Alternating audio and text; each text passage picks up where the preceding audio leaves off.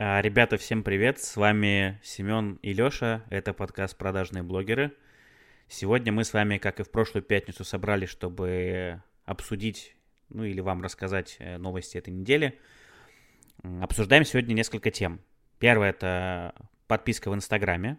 Обсудим вообще, в принципе, ее пользу и поговорим про аналоги. Также поговорим про то, что YouTube отменяет дизлайки, как это скажется на видеохостинге и плохо ли это вообще или хорошо – Закончим а, обновлением от одноклассников, у которых появились рекомендации от групп и там и куча всего другого. В общем, есть что рассказать. Но самая главная тема, как мне кажется, точнее одна из главных тем, э, как и на прошлой неделе, это Telegram.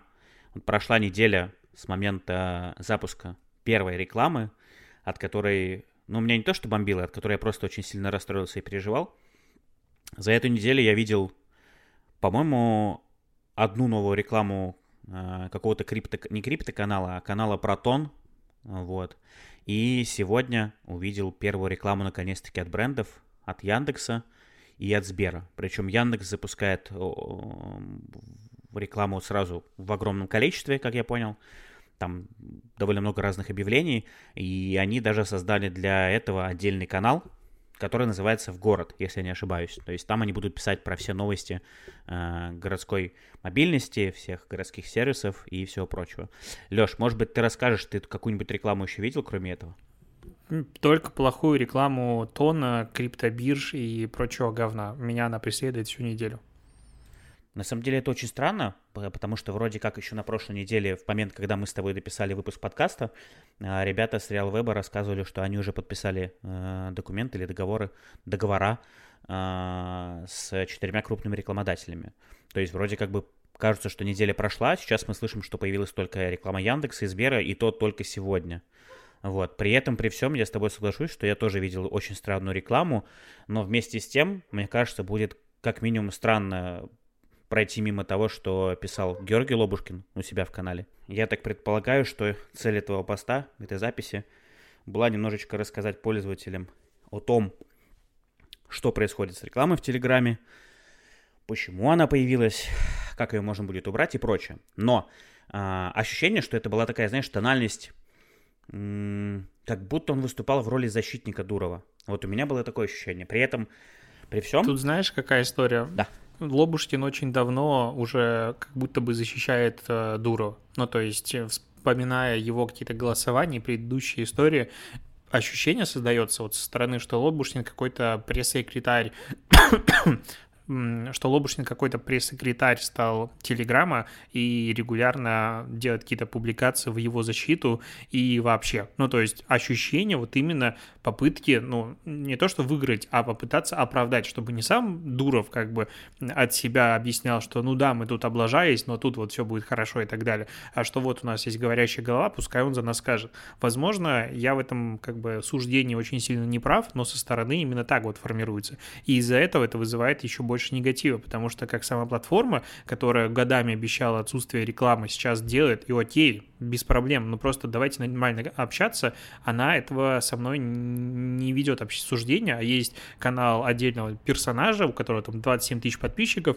и вот от его имени ведется коммуникация по как бы снижению негатива огромной массы людей, а не напрямую. Вот это вот странное управление репутацией и коммуникацией. Мне кажется, что твоя версия имеет право на жизнь, потому что, ну, если немножко перенестись назад и вспомнить времена, когда Дуров был в ВК, э, Лобушкин работал там, ну, в пресс-службе пресс-секретарем. И он как раз работал при Дурове в том числе. Поэтому они в этом Ну, может, это как бы по старой дружбе он. Возможно, по старой дружбе. Но, знаешь, честно говоря, вот я, ну, я подписался вообще на канал одним из первых, и я там э, его поддерживал, потому что мы тоже в целом нормально общаемся. Но я тоже вижу просто вот эту полемику, когда чуть ли не через пост э, идут э, защита э, в сторону Телеграма и ощущение, что, правильно ты сказал, что есть там Дуров, который не может себе позволить это объяснить, и ощущение, что через э, другого человека э, какие-то моменты поясняются и разъясняются. Это, честно говоря, выглядит странно, но, что самое интересное, ты просто далеко не первый человек, кто мне про это говорит условно, если бы этот был ты, например, да, еще там, например, 2-3 человека, наверное, я бы подумал, ну, блин, ну, сколько людей, столько мнений. Но когда мне это говорит уже больше, чем 10 человек, абсолютно разных, в разных чатах, э, в разных диалогах и переписках, это уже, знаешь, такой э, повод задуматься, что действительно это очень похоже на правду. На самом деле, э, я когда читал этот пост, э, меня немножко на самом деле удивило, э, в какую сторону все это движется, потому что, ну, тезисов было проведено очень много, они э, настолько простые и э, понятные, что кажется, что людям вообще в целом их не нужно объяснять. То есть, как бы, понятно, почему рекламы не было раньше, понятно, почему она появилась сейчас. Понятно, что э, реклама будет, от этого никак не уйти. Понятно, что будет подписка. Но э, я сейчас пытаюсь просто в то время, когда это все проговариваю, я пытаюсь найти э, тот момент, который меня очень сильно смутил. У меня есть несколько моментов, я могу Давай. тебя подменить. Давай. А, на мой взгляд, аргументация половины пунктов достаточно слабая. Ну, вот, допустим, даже с первого пункта, а, как бы утверждение, которое а, Лобушкин пытается опровергнуть. Как Дуров смеет вставлять рекламу в мой канал, он же мой. А, ну и дальше там еще тоже идет э, из этой же рода, что а, реклама выглядит э, точно так же, как на обычном посты, их можно спутать. И утверждение, как, как контраргументация к вот этому пункту о том, что действительно это выглядит пока, ну, как бы немножечко странно, э, Лобушкин говорит, что писать в канал все еще ваша прерогатива, просто теперь тут появилась реклама. А канал типа ваш ну так действительно, вы вставляете в мой канал рекламу, ну, как бы ты не опровергаешь это утверждение, ты его подтверждаешь, что да, канал как бы твой, я вставляю туда рекламу, как от имени Телеграма, и да, тут есть кнопка «Перейти в канал». Но да, реклама выглядит точно так же, как обычные посты, ее можно реально спутать, но вот вы видите, что там в ВК, в Инстаграме, в Фейсбуке, везде там посты и на Ютубе все выглядит точно так же. Ну, нифига, во-первых, не то же самое, потому что, опять же, а, заходя в Телеграм, я листаю канал и захожу в авторское пространство, где посты только от этого человека находятся, от этого канала, от этого медиа. И тут внутри реклама, которую можно спутать с постом этого автора. Это совершенно не то же самое, что ты листаешь общую ленту новостей в Инстаграме, и там встречаются посты. Там десятки авторов. Эта лента, она ничья как бы. Она личное пространство самого пользователя, который в этот момент листает ленту. И там есть разные, как бы, разный контент, рекомендации, что-то еще. И там встречается реклама, и это выглядит намного более органично.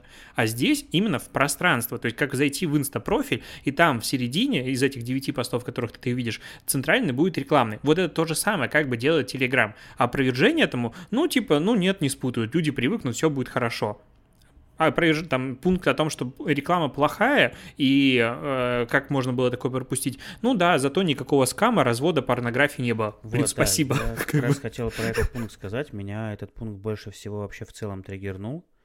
И я, честно говоря, вообще был удивлен, когда его читал. Э, больше всего удивился с того, что, во-вторых, реклама бывает разная, какая-то удачная, какая-то не очень. Непосредственно к рекламному инвентарю это не имеет никакого отношения.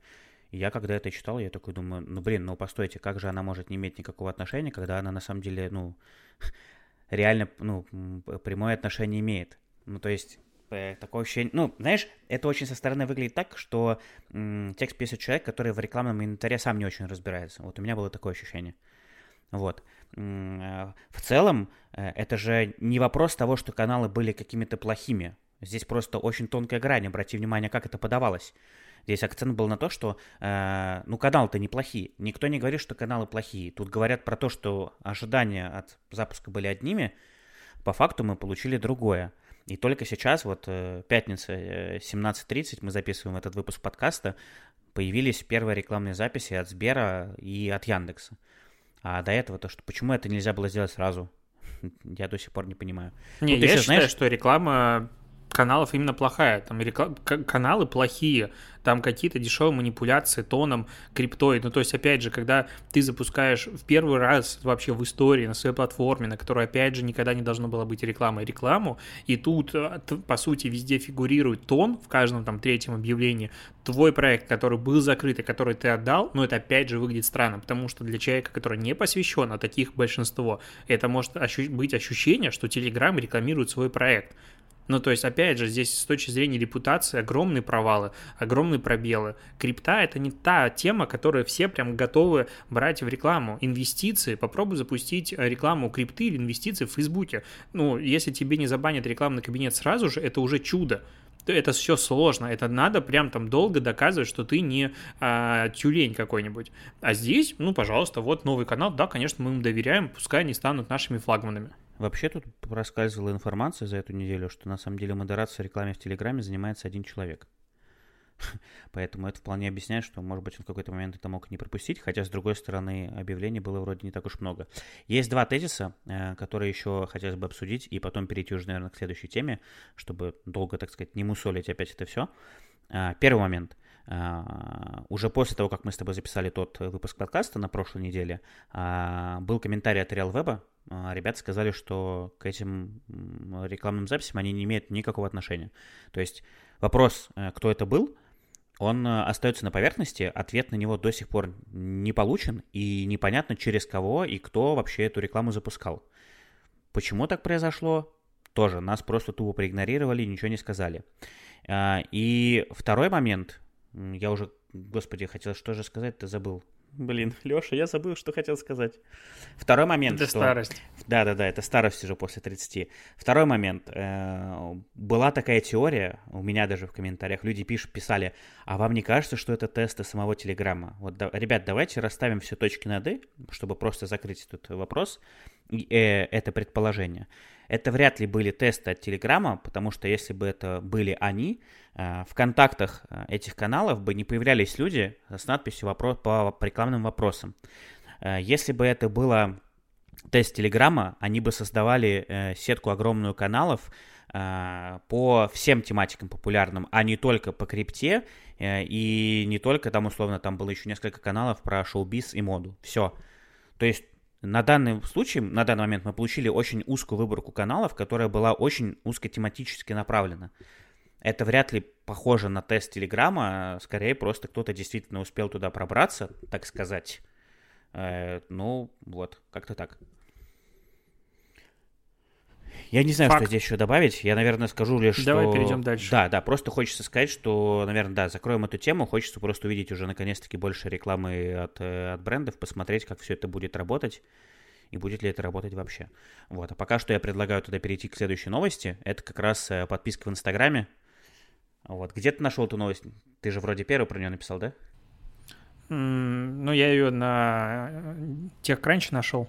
Ну, точнее, как это же там э, появляются первые новости как бы про Инстаграм, и оттуда уже дальше народ как бы переводит, репостит себе.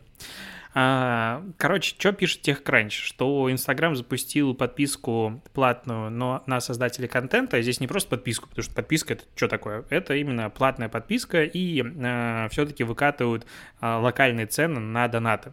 А, кстати, курс пока такое ощущение, что работает в, ну, не сказать, что в пользу России, потому что 99 центов в американском App Store трансформируются в 99 российских рублей, и таким таким образом можно понять, что курс как бы 100 рублей за доллар, что немножечко далеко от правды. Эту штуку, как бы, я ждал уже давно, потому что э, в целом люди, которые следят за вот этими сливами обновления Инстаграм, которые, опять же, многие э, ребята, которые занимаются реверс, ну, обратно инжинирингом э, приложения, они давно это все находили, публиковали скрины. Было уже понятно, что Инстаграм действительно работает в направлении того, чтобы была у тебя возможность создавать э, какой-то контент для ограниченного круга участников, э, подписчиков твоей страницы, э, доступ куда можно купить за денежку. Ну, типа, ты покупаешь подписку там, за 400 рублей или за 200 и так далее, и можешь потреблять какой-то дополнительный контент. А-ля Patreon. Самое простое. Понятное дело, что широкая аудитория, и на VC, к сожалению, комментарии тоже большая часть была о том, что э, это блогеры должны платить за то, чтобы смотрели контент, или OnlyFans э, тебе приходит в Instagram и все остальное, но это не совсем корректно. Э, очень большое количество в целом создателей контента, им некомфортно размещать рекламу, они не хотят этого делать, и я, я вот сам как создатель контента, который размещает большое количество рекламы, не могу сказать, что я супер счастлив и доволен э, происходящим. То есть мне было бы комфортнее, на самом деле, исключить рекламодателя из уравнения «я делаю контент и на этом что-то зарабатываю» для своей аудитории. Про это еще поговорю дальше. Соответственно, теперь Инстаграм хочет это предложить, когда появится в России, опять же, ну, по любое обновление долетает очень непонятно когда, и тут тоже есть моменты с тем, как вообще будут выводиться деньги, потому что решить проблему вывода денег физлицам, а большая часть блогеров, он, исследование а, Solar Staff было, там 99% блогеров не имеет никакого официального статуса, а, как выводить деньги на физлица, ну, непонятно, или там будет только самозанятые, ИП и вообще что, потому что Facebook тут до сих пор по счету нельзя платить я, чтобы они физлицам начали деньги выводить в России, ну, такое ощущение, что такого не произойдет. Типа на Западе все это решается через Stripe, но у нас Stripe не работает, как бы тоже большие препоны, но при этом локальные цены есть. И, возможно, через какое-то время мы увидим огромное количество марафонов про то, как делать платные марафоны, а, профессии, про как создать платное комьюнити. Я уже прям это чувствую, это появится просто сразу же. Э, безумное количество курсов, но, на мой взгляд, это очень правильное направление. Непонятно только комиссия какая будет. Я Потому частично, что по комиссии... частично, наверное, я с тобой соглашусь. Вот. Э, с одной стороны, я понимаю, что в эту сторону рано или поздно Инстаграм, да и Фейсбук, они все равно бы пошли, потому что, как я у себя уже писал, да, есть э, примеры и сервисов, и там соцсетей, и там условно видеохостинга вроде Ютуба, у которых это уже там по нескольку лет, или у которых это вообще изначально было, и это все супер хорошо работает. Э, вместе с тем я могу примерно понять и комментаторов на Весеру, которые пишут, что теперь блогеры сами должны доплачивать за всю эту историю. Э, скажи мне, пожалуйста, э, часто ли ты натыкаешься сейчас в Инстаграме на крупные аккаунты-миллионники с супер полезным контентом? Ну, просто. Я да, не захожу туда. Вообще. Ну, опять, э, у меня не такое широкое поле интересов, которое там миллионники. То есть блогер-миллионник априори пишет на какую-то очень популярную тему, которая интересует как бы а, многих. Это там еда, отношения, а, не знаю, там секс, ну хотя их всех побанили. Что там еще может быть? Ну или какие-нибудь лайфстайлы и прочая дичь похудение. Э, меня это, ну, не сказать, что близко все эти темы.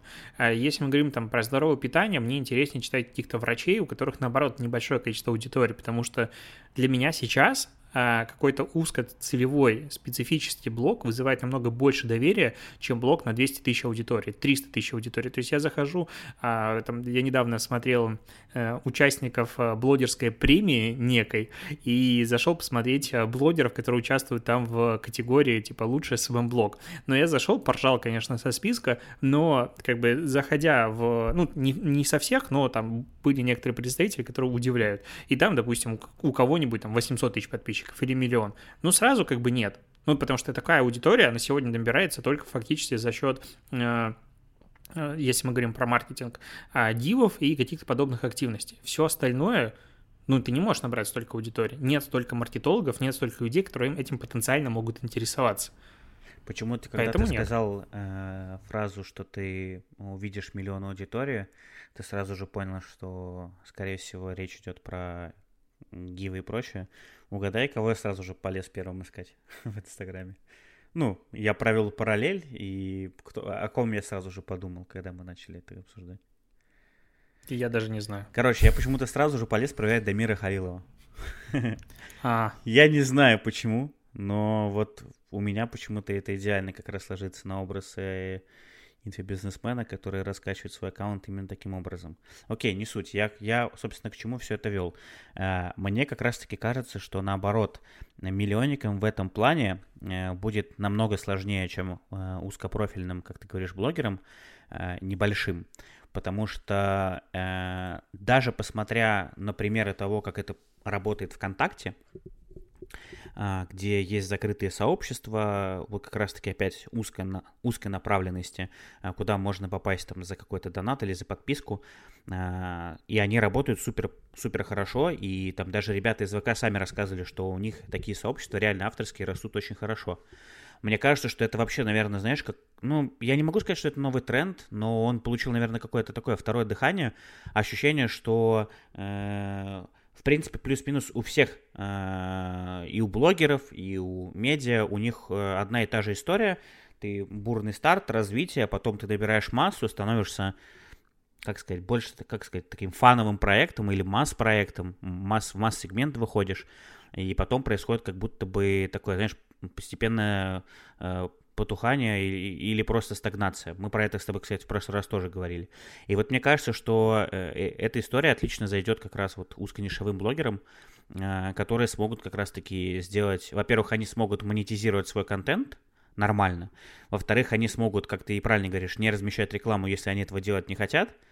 И в-третьих, это, в принципе, мне кажется, вот в 20 в 21 и в 22 году это действительно станет трендом, когда э, для людей, во-первых, это, знаешь, как ты чувствуешь свою сопричастность к блогеру, так скажем. Вот э, я помню, как я перепроверял буквально на днях, у меня в 2020 году была оформлена подписка на канал э, Кости Джова, э, это такой вододел, он снимает давно-давно летсплеи по World of Tanks, это был единственный, я проверил канал, на который я оформил подписку. И оформил я эту подписку, потому что внутри прилагались бонусы. То есть я мог, например, в чат писать во время прямой трансляции э, без каких-либо задержек, без проблем.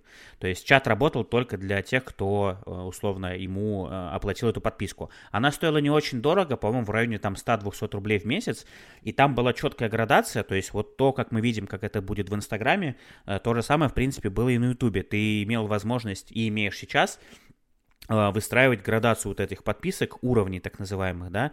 Ну, в принципе, если вспомнишь, на Патреоне то же самое. У тебя есть стандартная подписка, есть подписка с какими-то бонусами, там типа есть супер випка условно, которая стоит намного дороже, но которая открывает тебе там какие-то high-левелы, доступ к каким-то э, приватной информации, каким-то секретным чатикам и все остальное люди, когда являются твоими фанатами или фанатами блогера, да, какого-то, для них возможность почувствовать себя сопричастным или побыть хотя бы на пару минут рядом с ним, даже в том же чате, в той же трансляции, или иметь возможность задать ему вопрос, а, или там иметь возможность его что-то спросить, для них это очень важно. Поэтому мне кажется, что с этой точки зрения Инстаграм делает очень правильно. Недаром у нас есть пример э, OnlyFans, который там за год э, вырос в плане выручка, я тоже писал, на 553%. Это же просто цифры, ты просто вдумайся. То есть это показывает что? Это говорит о том, что люди готовы платить за этот контент. Понятно, что другое ну, дело, подожди, что... там немножечко другой вид контента. Вот, я, да, я как раз это хотел сказать. OnlyFans, он как бы особенный. Он, OnlyFans в этом плане, э, наверное, все-таки, давайте будем честны, это более такой эротический контент, очень часто на грани порно, э, ну, как бы, а иногда это просто порно. Мы сейчас, а. подожди, мы с тобой сейчас говорим как будто эксперты. Я, честно, ни разу туда не заходил, даже не знаю, как Я тебе говорю как эксперт. Интернет Алексей. долетает. Алексей, а, я говорю как эксперт, у которого оформлены подписки, который видит это все. Э, есть у меня буквально там а, пару аккаунтов, на которые я действительно в свое время подписывался, и на которые я даже сейчас подписан до сих пор. И там действительно контент, он э, периодически бывает нормальным, но иногда он бывает просто на грани чуть ли не спорно. А, причем что самое интересное, да, в плане монетизации, то есть э, ты знаешь, да, как там все это внутри устроено? Нет? Смотри, там есть такая история, ты подписываешься на аккаунт, там есть бесплатная подписка на блогера, да, и после того, как ты подписываешься, э, у тебя есть возможность либо отправлять ему на его новые посты типы, ну, то есть типс — это, ну, поддержка, да, а, либо получать от него личные сообщения, и он может в личных сообщениях тебе допродавать. Прикинь? Либо второй есть план, когда ты... Либо есть второй план, когда ты оформляешь подписку, она ежемесячная. Ее стоимость выбирает сам блогер.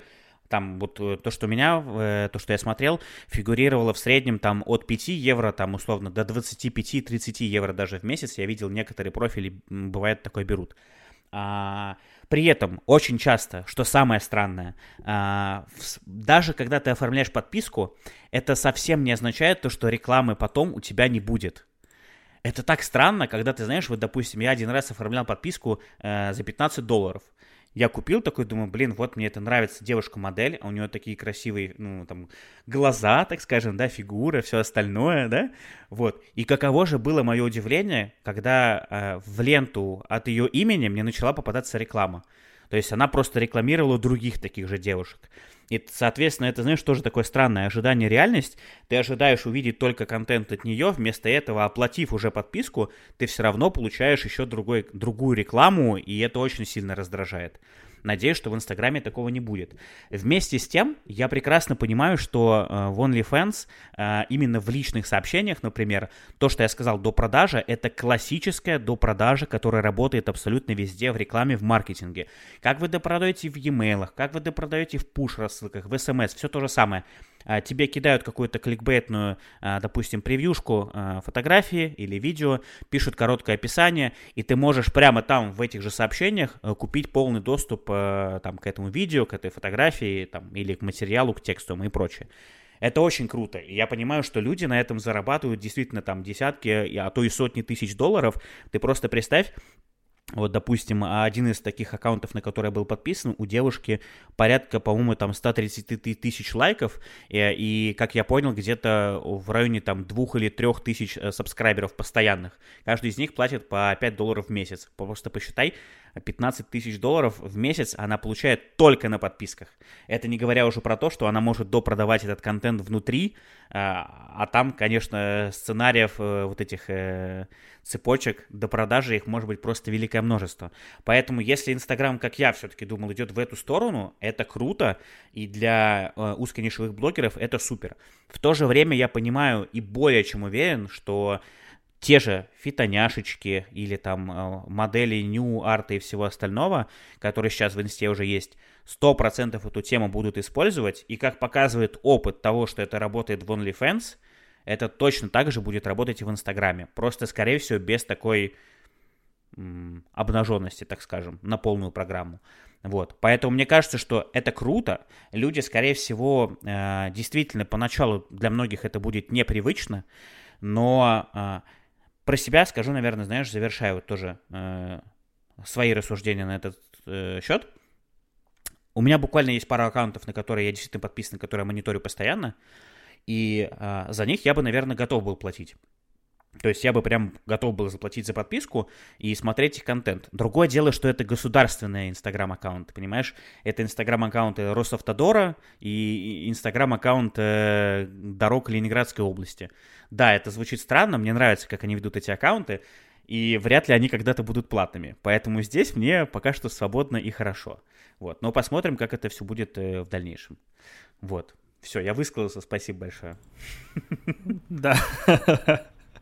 Прям накипело. Нет, мне прям а... про OnlyFans, я говорю, это реально, мне кажется, это можно прям э, как-нибудь, кстати, да, ребят, напишите отзывы, пожалуйста, или нам напишите в наш э, чат в Телеграм, э, Телеграм-чат нашего канала, возможно, мы просто пригласим, найдем кого-нибудь, э, ребят из OnlyFans, какого-нибудь крупного блогера или девушку, которая там продает свой контент, так скажем, э, и просто пообщаемся с ней про то, как она монетизирует свой контент, как она развивает свои соцсети и, и все остальное. Кажется, что это довольно прикольная тема. Ну, она мне просто сходу пришла. Что ты думаешь отчет?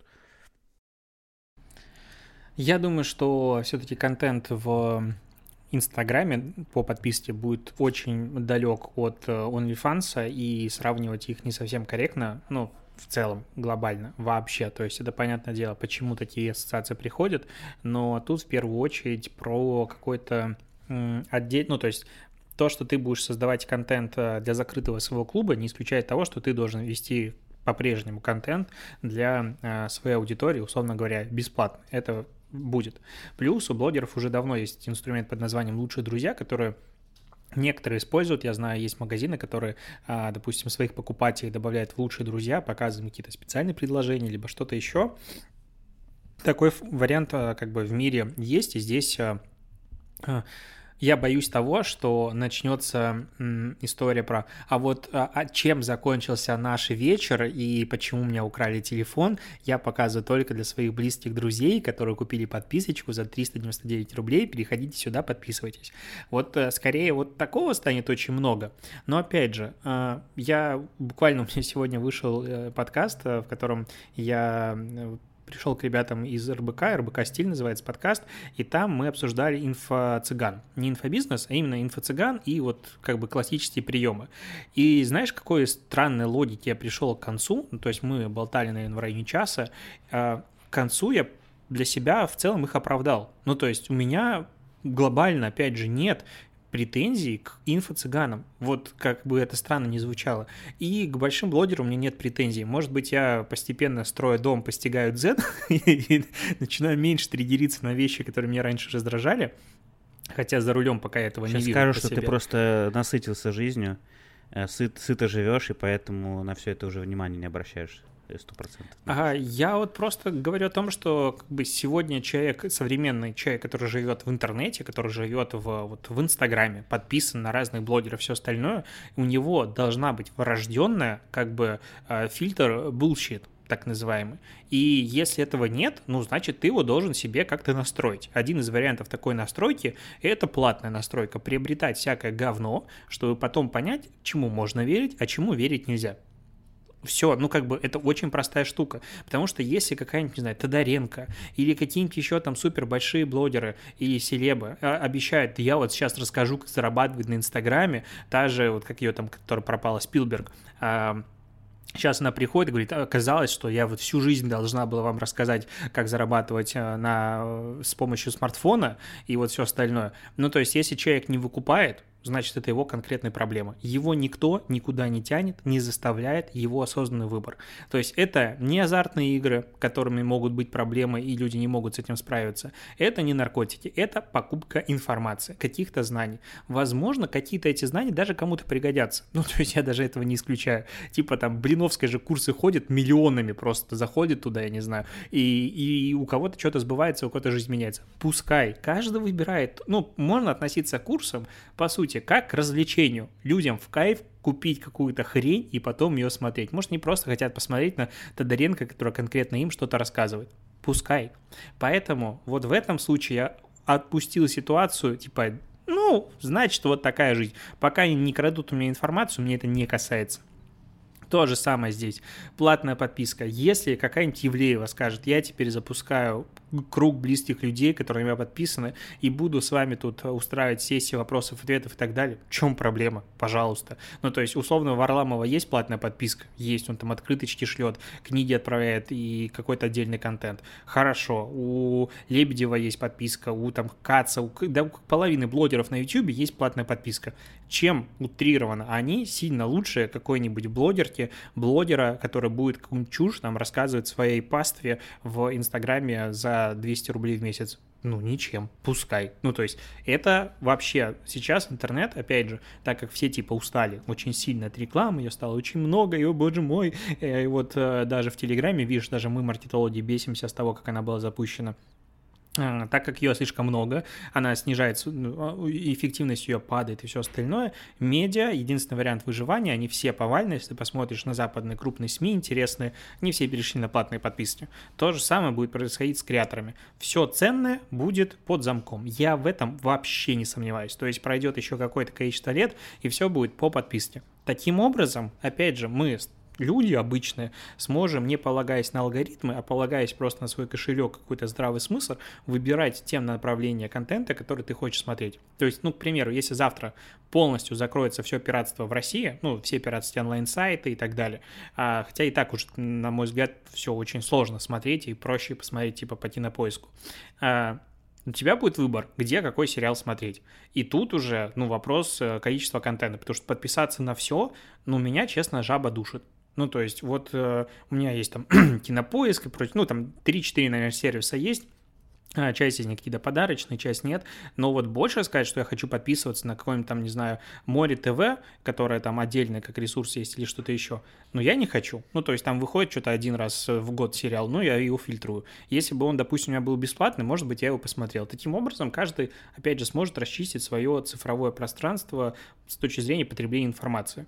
И я в этом вижу только сплошные плюсы, вообще не вижу никаких проблем. Я считаю, что в России готовы платить, и нормально все будет.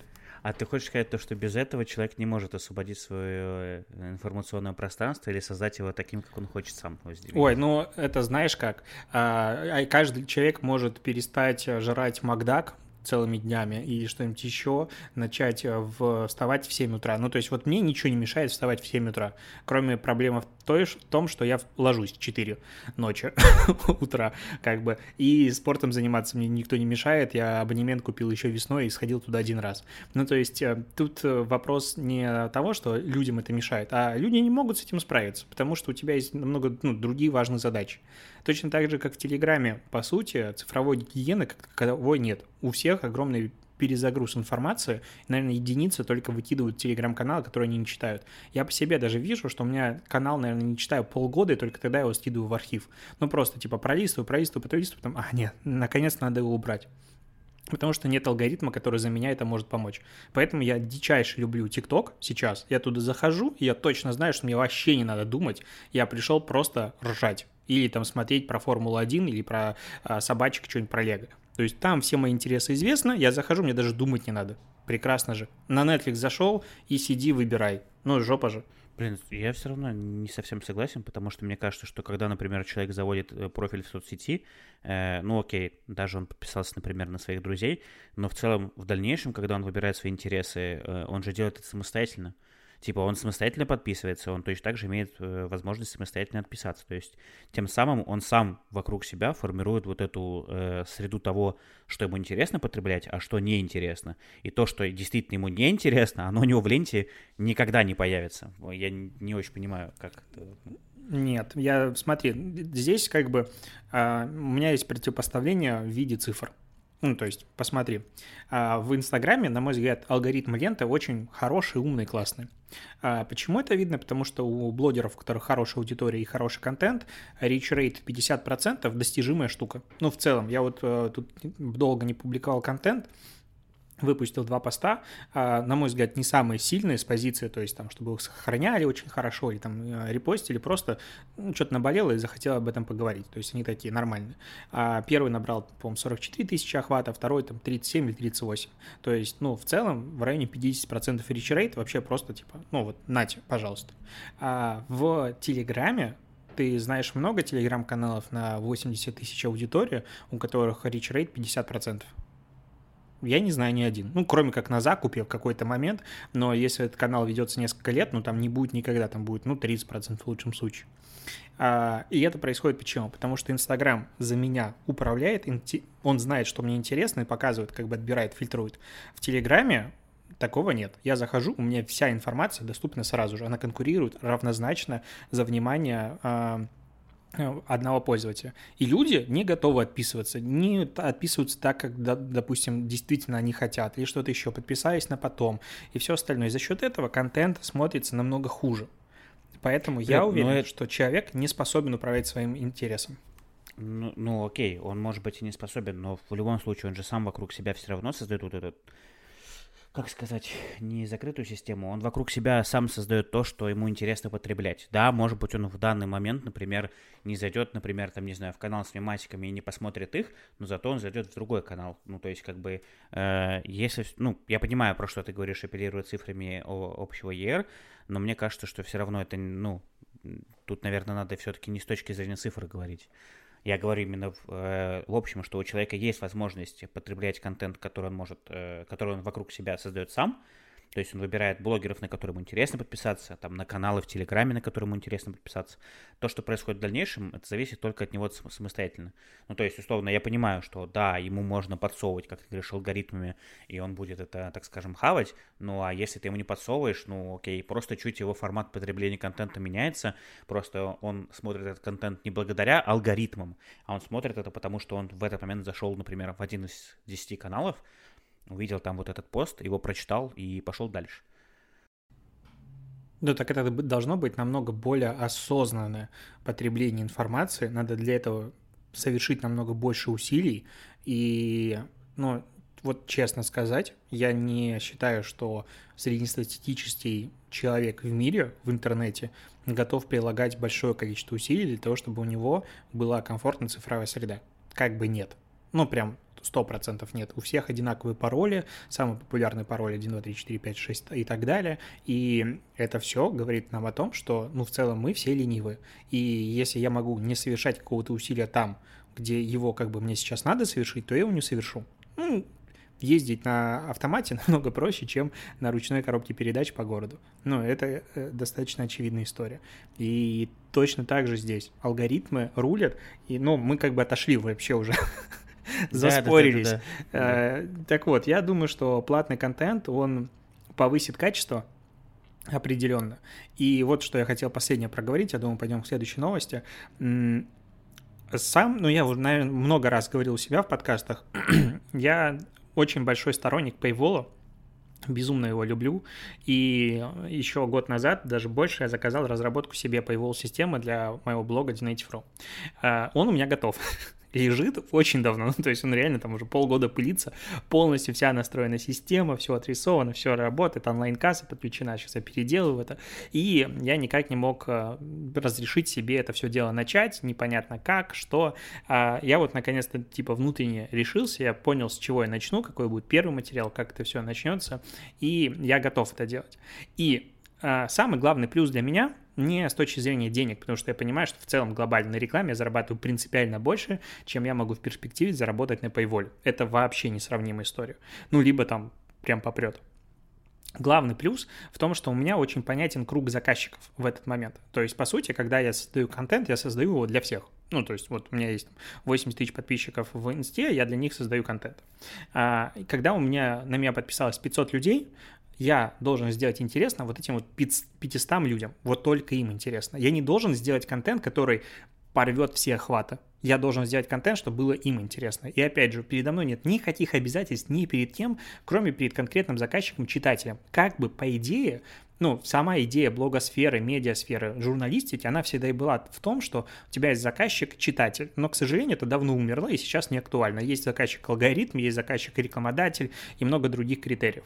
В Paywall у тебя есть конкретная целевка, для которой ты можешь создавать контент. И вот, к примеру, меня безумно драйвят и интересуют темы пользовательского контента. А, я так называю был мира, то есть адаптации чего-то под Инстаграм, а, каких-то кофеин, которые очень круто делают свой интерьер для того, чтобы к ним приходили пофоткаться.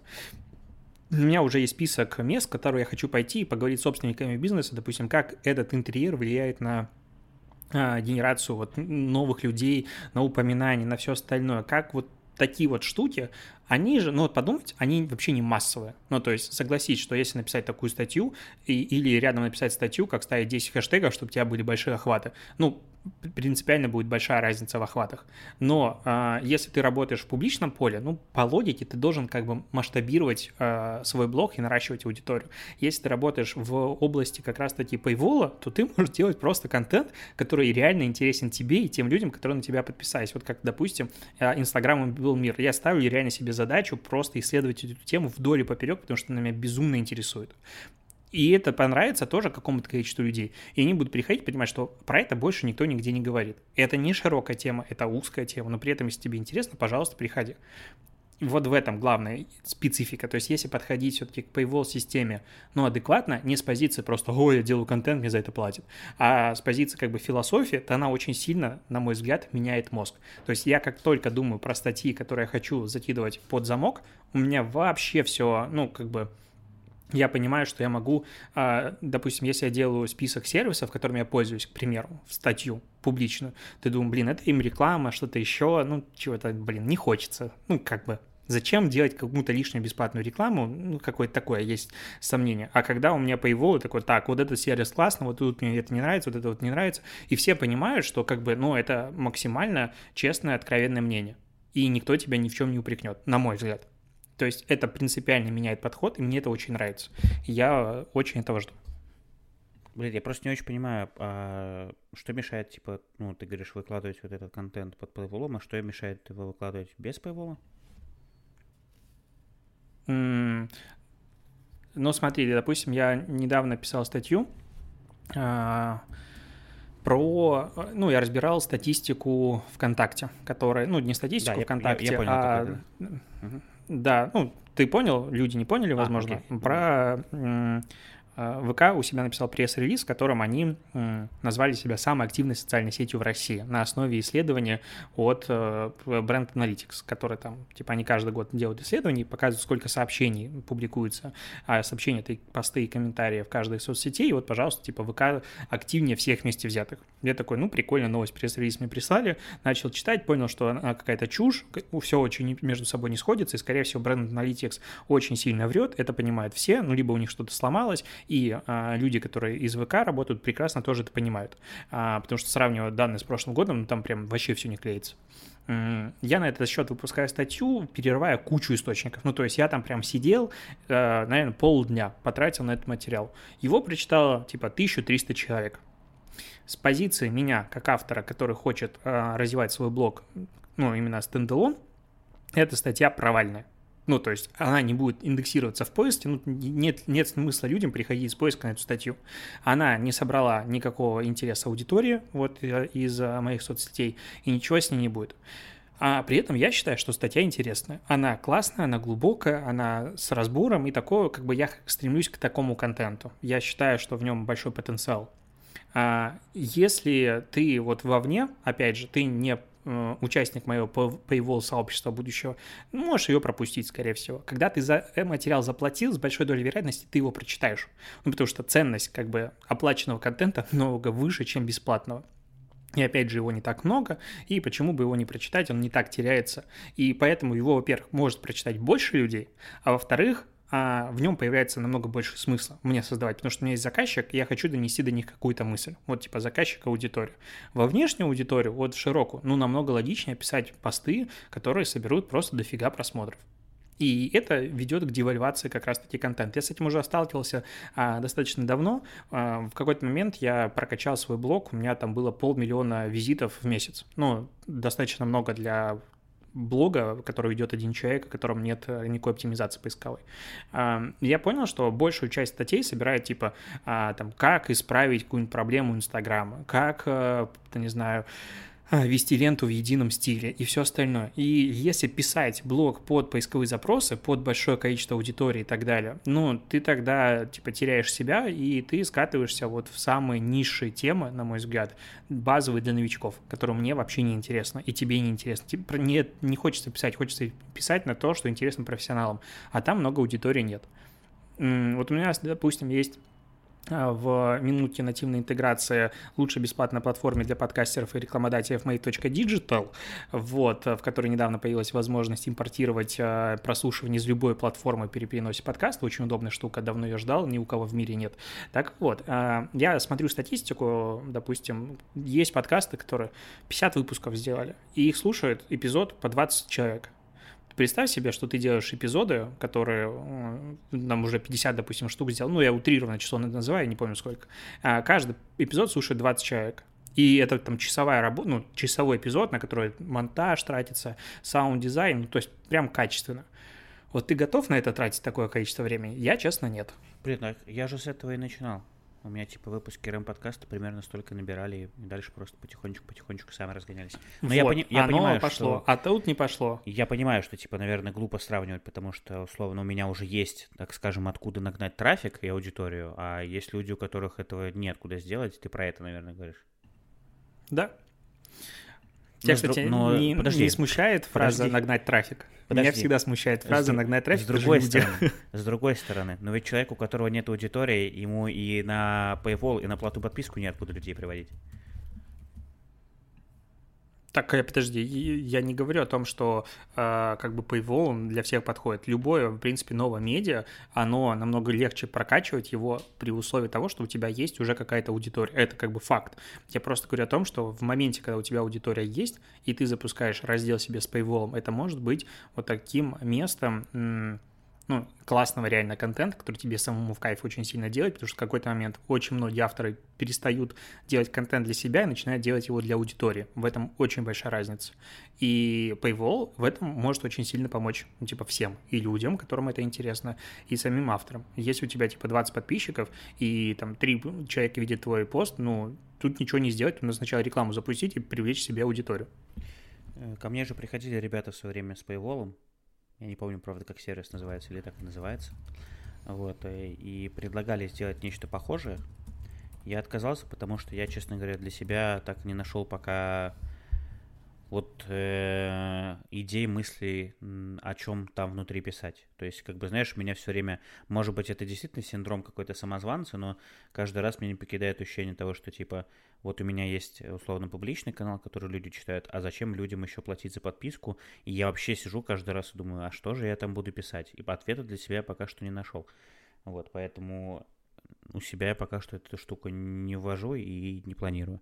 Вот. Мне кажется, что можно пока есть возможность зарабатывать вполне себе неплохо на, на размещение рекламы, то можно зарабатывать на этом.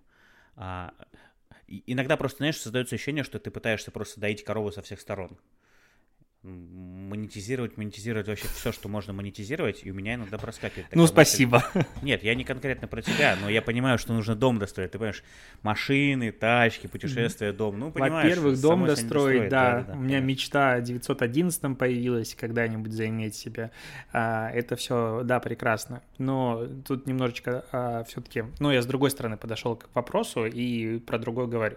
А, ну, Семен, ты можешь, допустим, делать инсайдерскую информацию о соцсетях, какие, допустим, которые не появляются в публичном доступе, и вести такой какой-нибудь канал. Да, стекранчик буду новости переводить Google, через Google Translate и выдавать за свои, конечно. Как вариант. Как вариант. А, я предлагаю пойти дальше. Да, давай, а то мы что-то задержались. Про Paywall я расскажу потом, когда он э, запустится. Начни тогда про YouTube. Про дизлайки. Давай про дизлайки, да. Да, ты знаешь, я Ставим вот подумал, дизлайк что, этой новости. когда ты говорил, когда ты говорил на старте, что у нас всего лишь там три новости и короткий выпуск получится, ну, мы у нас уже выпуск на 50 минут. А, поэтому как бы нормально получилось. А есть что обсудить, интересная тема. Что про Инстаграм? Ой, про дизлайки на Ютубе. А, знаешь, это один из немногих роликов в последнее время, где я согласен с Валентином Петуховым а-ля Вилсаком, а точнее Вилсаком, который тоже выпустил на этот ролик, на эту тему ролик. Инстаграм Почему Инстаграм? YouTube скрывает публичные лайки, дизлайки. Все, я уже заговорился. YouTube скрывает публичные дизлайки, и теперь их будет видеть количество дизлайков только автор э, контента. Это сделано для сохранения ментального здоровья авторов и бла-бла-бла, и они провели тест и увидели, что люди ставят меньше дизлайков, соответственно, типа, всем лучше живется. Ну, я тогда предлагаю лайки скрыть. Ну, вообще будет как бы всем хорошо, вообще все скрыть, убрать лайки, дизлайки.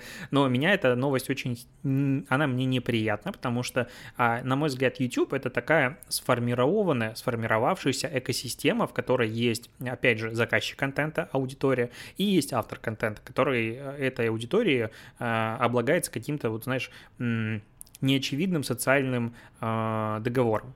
А, что ты должен делать хорошо, и тогда все будет, будет любовь. А если ты продаешься и там делаешь что-то плохое, а бургеры ешь за Собянина и так далее, то тебе прилетит.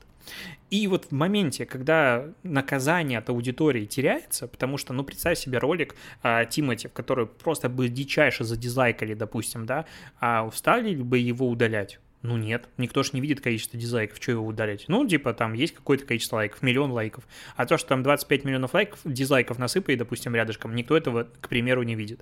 Соответственно, у аудитории теряется один из последних инструментов сказать, ты говноед, ты продался, и нам это не нравится. Ну, только кроме отписки как какой-то отписки. Но опять же, от автора я могу не хотеть отписываться, он может просто сделать, к примеру, э, отстойный обзор производительности MacBook Pro котором 20 минут будет показывать, как э, настроить э, какой-нибудь э, в редакторе, видеоредакторе, как он работает и конвертит видео. Это я говорю про конкретный видос. Вот, допустим, этот видос отстойный. Я его не хочу смотреть, я хочу продизлайкать, чтобы люди поняли, что и другие увидели, вот как бы, знаешь, чувство плеча, чтобы было.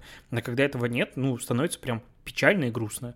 То есть сначала YouTube убирает звездочки очень давно, оценки роликов, оставляет лайки, дизлайки, теперь убирает публичные дизлайки. И самое забавное в этой новости то, что видео анонс этой новости очень сильно задизлайкали на YouTube. Знаешь, пока есть такая возможность, давай подизлайкаем в последний раз, хотя бы это будет кто-то видеть. К сожалению, эра канцел культуры в YouTube за какую-то хрень уходит в прошлое. Блин, мне, если честно, здесь особо нечего добавить, потому что я тоже с этим согласен. Э, я вообще не понимаю, как можно убирать э, дизлайки. Мне кажется, что у многих вообще YouTube, в принципе, ассоциируется с тем, что там априори всегда была возможность ставить и лайки, и дизлайки. И у меня почему-то сразу же, знаешь, какая-то конспирологическая теория заговора, заговора в голове появилась, когда я а, только читал эту новость. А, было ощущение, что это делается для того, чтобы в случае, когда пригожинские ребята занимаются накруткой, э, было непонятно и невозможность сосчитать на самом деле количество дизлайков и посмотреть, как реальная аудитория к этому относится. То есть берем условно ролик, в котором восхваляют, например, объект А, а ты видишь под ним 15 тысяч лайков, а, и, например, под ним 50 тысяч дизлайков. И э, вроде, с одной стороны, ты примерно понимаешь, как люди настроены, но с другой стороны, ты же этого, этих дизлайков теперь, ну, будешь не видеть их вообще в принципе. И ты такой, что? Ну, видимо, наверное, видео-то нормальное, и тебе для того, чтобы сформировать свое какое-то мнение, теперь тебе нужно Э, посмотреть комментарии, либо посмотреть само видео. То есть раньше э, критерий оценки видео каким был? Ты открывал видео, и ты примерно уже, ну, не знаю, как ты, я так всегда делал, по количеству э, оценок сразу же понимал, хорошее это видео или нет, и как оно заходит в аудитории или нет. Вот у меня, например, стоит, не знаю, как у тебя или нет, расширение VDQ называется на YouTube, и оно в целом, когда ты заходишь на главную страницу, оно у тебя под каждым роликом отображает процентное соотношение лайков к дизлайкам. И по подсвечивают это зеленым, желтым или красным цветом. Вот мне интересно скорее другое, а сохранится ли эта тенденция или нет. То есть на данный момент он это считывает, когда будет нововведение, будет ли он считывать это или нет. Потому что если будет, то для маркетологов, для нас, в принципе, это более-менее еще нормально, мы все равно сможем примерно понимать, что и как работает. Но для большинства людей, которые, естественно, этим расширением не пользуются и пользоваться никогда, в принципе, в жизни не будут, ну тогда, наверное, да, это странно, это непонятно, это очень какой-то опрометчивый шаг, и я вообще не разделяю фразу там сотрудников Гугла, которые говорили, что получив первые результаты тестирования пробного вот этого пилотного запуска, когда подключение дизлайков, мы получили э, итоговое соотношение, что их стало там что-то в 2-3 раза меньше. Ну, так изначально, ребят, речь же идет не про то, что вам нужно было свести к минимуму какой-то негатив. Тут как раз-таки речь идет о том, что это свободная площадка, где люди могут выражать свою позицию или мнение. Очень многие люди э, смотрят видео, они вообще не оставляют комментарии. Люди оценивают э, качество видео или информацию в нем э, теми же дизлайками. В то же время я знаю, что существует реальный процент такой людей, которые, например, когда ты наверняка не раз сталкивался с таким, что ты заходишь под какой-нибудь новый ролик и видишь там комментарий, который пишет человек в духе Блин, видео выложено 20 минут назад, уже поставили, э, там, часовое видео выложено 20 минут назад, уже поставили 25 дизлайков. И ты каждый раз думаешь, блин, а кто эти люди, как они вообще могли поставить эти дизлайки, например. А, э, люди их очень часто э, ставят ошибочно, либо просто на автомате, просто тупо путают эти кнопки, потому что в мобильном приложении, к сожалению, они действительно расположены очень рядом. И если мы возьмем, например, такого человека, как я, у которого жирные пальцы, да, то ошибиться и попасть пальцем не на лайк, а на дизлайк действительно очень легко и очень просто. Но это все равно не должно быть основанием, поводом и причиной для того, чтобы от этих дизлайков отказываться. Э, вместе с тем, у нас есть э, куча других социальных сетей, где их в принципе нету, и без них живется, наверное, тоже в целом нормально и адекватно. В Фейсбуке, если ты вспомнишь, и ВКонтакте с недавних пор э, есть так называемые реакции, где можно в виде эмоций выбирать какое-то Э, негативный, да, эмодзи, расстроенный, злой и так далее. Но мне кажется, что э, сравнивать масштабы э, вот таких реакций с самими дизлайками на Ютубе просто глупо, потому что, повторюсь, они были на Ютубе всегда, пользователи к ним привыкли, и что-то мне подсказывает, что люди от их отсутствия, ну как, они к этому не привыкнут. Вот, поэтому я эту новость воспринимаю реально крайне неоднозначно, мне она вообще не нравится. И я очень расстроен, что, к сожалению, Google э, пришел к такому заключению, точнее, команда YouTube.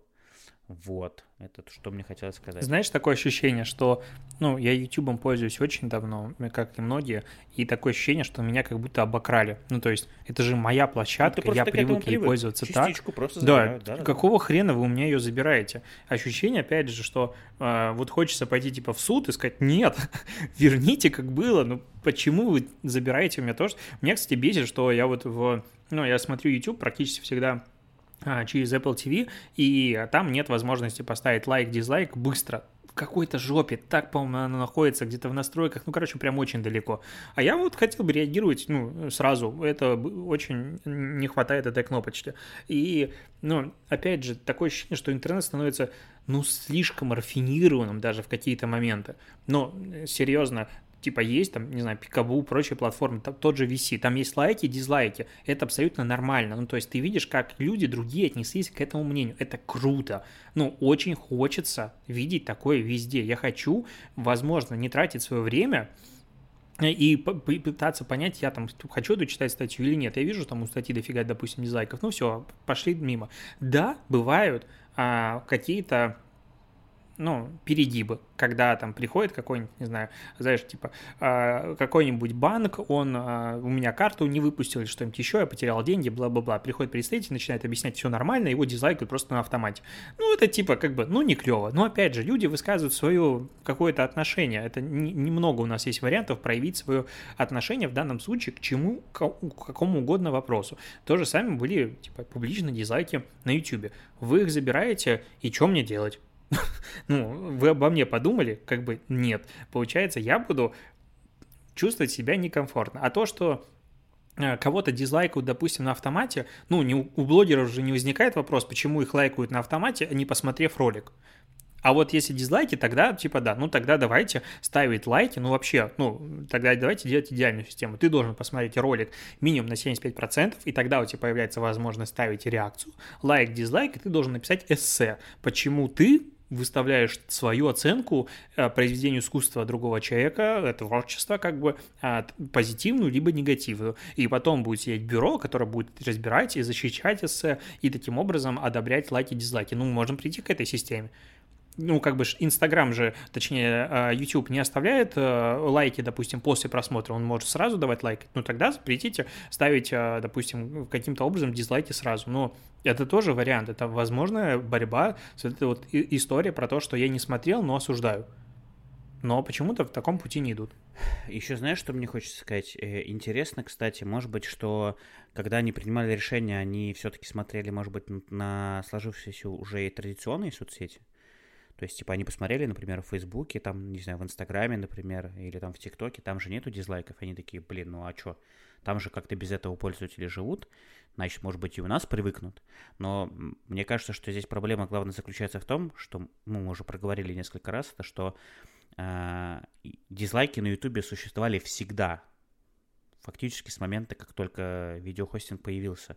И люди настолько привыкли к этому уже, что это действительно воспринимается, знаешь, это хочется провести параллель с кинопоиском, когда у них был ребрендинг, помнишь, когда их Яндекс только купил, когда они выкатили обновленный дизайн, мы с тобой это, кстати, тоже это обсуждали, и э, там было очень много разных фич, э, в том числе э, убрали очень много полезных штук, которыми пользовались фанаты кинопоиска всегда, и они подняли такую бучу, что в итоге пришлось э, все эти изменения откатывать, и в итоге обошлись там только небольшим редизайном, э, и все.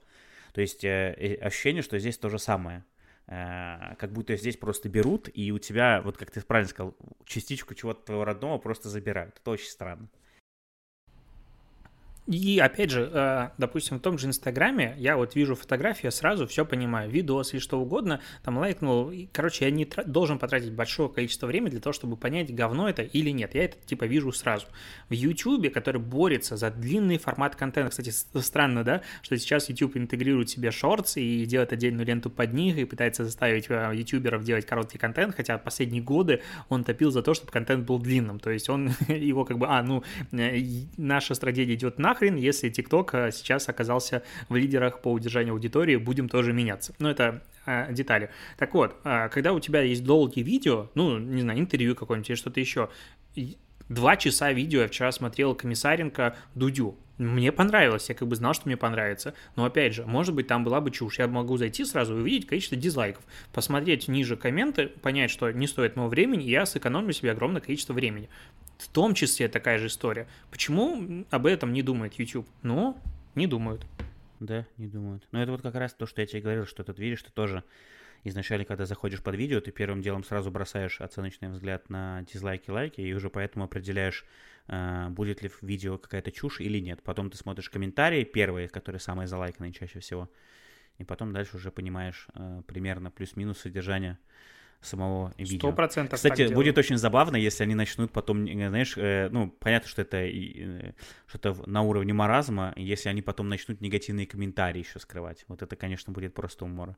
Ну, понятно, что э, это не будет... удивлюсь. Понятно, что это будет очень тяжело с точки зрения, наверное, а, как-то алгоритмов и всего остального э, настроить, но если это появится, я уже действительно, да, я ничего не удивлюсь, э, если они к такому в итоге придут.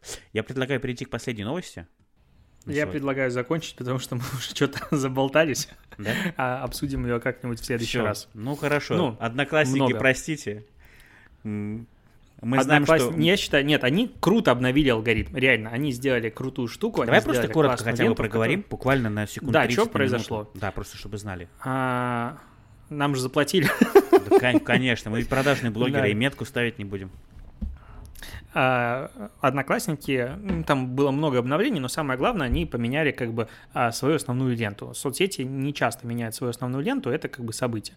А, Если раньше лента новостей состояла из контента, который ты подписан, или контента, кто твои друзья проклассали, соответственно, а он тоже что добавлялся. А сейчас они совместили раздел рекомендаций и раздел основной ленты, и добавили одно в другое. И теперь машинное обучение, вот эта вся прекрасная история, которую все любят рассказывать, будет э, понимать, что тебе интересно, и добавлять туда, соответственно, а, как бы нужный, правильный контент, который тебе интересен. И таким образом, по сути, а, Одноклассники и так была достаточно виральной соцсетью, а сейчас она станет еще более виральной, ну, потому что а, ну, намного больше будет прилетать охвата, как я понимаю, опять же, по контексту, от вот таких вот рекомендаций. Плюс там они будут охвата добавлять, новым качественным авторам, они сами об этом говорят, и все остальное, и, возможно, лента станет, ну, более интересной, действительно, потому что, как я уже говорил, я считаю, что алгоритм умеет лучше понимать, что людям нравится, чем э, сами люди. И я зашел просто э, перед подкастом в веб-индекс э, Медиаскопа, не знаю, насколько ему можно доверять, но э, в апреле 2020 года,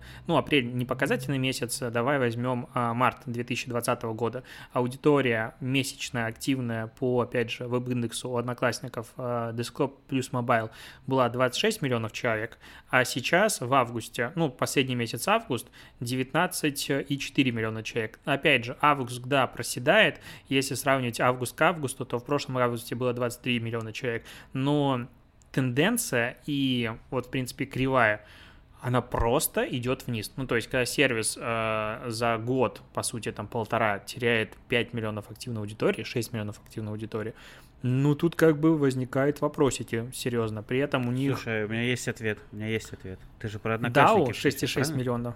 Ну, да. Слушай, ну, может, просто аудитория умирает? Я думал эту шутку пошутить, но она какая-то очень опасная. Ну, нет, ну, нет, ну, вполне возможно. Там преобладает же Нет, ну там ковид, все дела. Нет, ну, у одноклассника преобладает взрослая платежеспособная аудитория. Возможно, она просто уже, ну, Зона риска ковида, я да, понял. Да. Ну нет, я вообще это с ковидом параллель не хотел проводить, я просто хотел сказать, что, ну, возраст пришел. Но... Не, ну это грустно. Ну, я, опять же, можно посмотреть, знаешь, ну, это не количественное исследование, но качественное. Вот у меня а, родители, они были как бы ну, в момент, когда появились одноклассники, вспомни, это было давно, туда заходила самая, ну, как бы активная аудитория интернета в тот момент. У меня родители зашли туда, искали своих одноклассников и вообще, ну, типа, пользовались этой платформой как основной. Потом появился там ВК, Инстаграм, и они там зашли и смотрят, допустим, типа, вот я живу в Питере, родители в Беларуси, в Пинске, и надо как-то за сыном следить, что он там вообще делает. И они узнают многие новости раньше, чем я успею позвонить и рассказать, и сторис. Очень удобно. А, но а, TikTok вообще зашел на ура, потому что там куча, опять же, контента, который интересен абсолютно разным людям.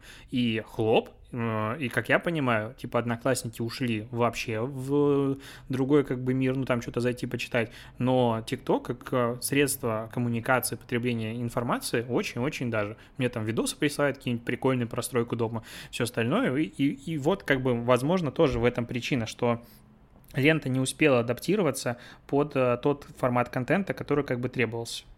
Как вариант.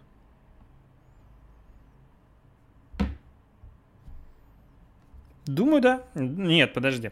А, у нас есть еще одна очень важная новость. А, опять же, не считаю, что надо новости рассказывать такие важные в самом конце, потому что до них не все дослушивают. Но если вдруг вам требуется сделать интеграцию в подкасте «Продажные блогеры», в подкасте «Динейтив», в полусадком подкасте, а, «У меня бомбит» или в любом другом, найти актуальную статистику по этим подкастам и еще по 850 плюс штукам можно на dinative.ru slash ads. А почему dinative.ru? mave.digital slash ads, и там все, единственная база актуальных подкастов а, в России с актуальной статистикой. Ну, кажется, ну, я должен этого, пользоваться служебным положением. После этого завершения тебе надо срочно сделать реально на donative.ru slash ads раздел с моей точки зрения. А у меня там лежит статьи, а, ну у меня там лежит раздел с моей рекламой. Э, я просто ее так часто отправляю в последнее время, что уже мозг вскипел. Ладно, ребят, на этом все. Реально большое спасибо, что дослушали. Спасибо, что с вами дослушали. Надеемся, что вам этот час, э, даже больше сейчас мы говорим, понравился. И вам было интересно. Я бы сам послушал. Да. Пока-пока всем. Пока.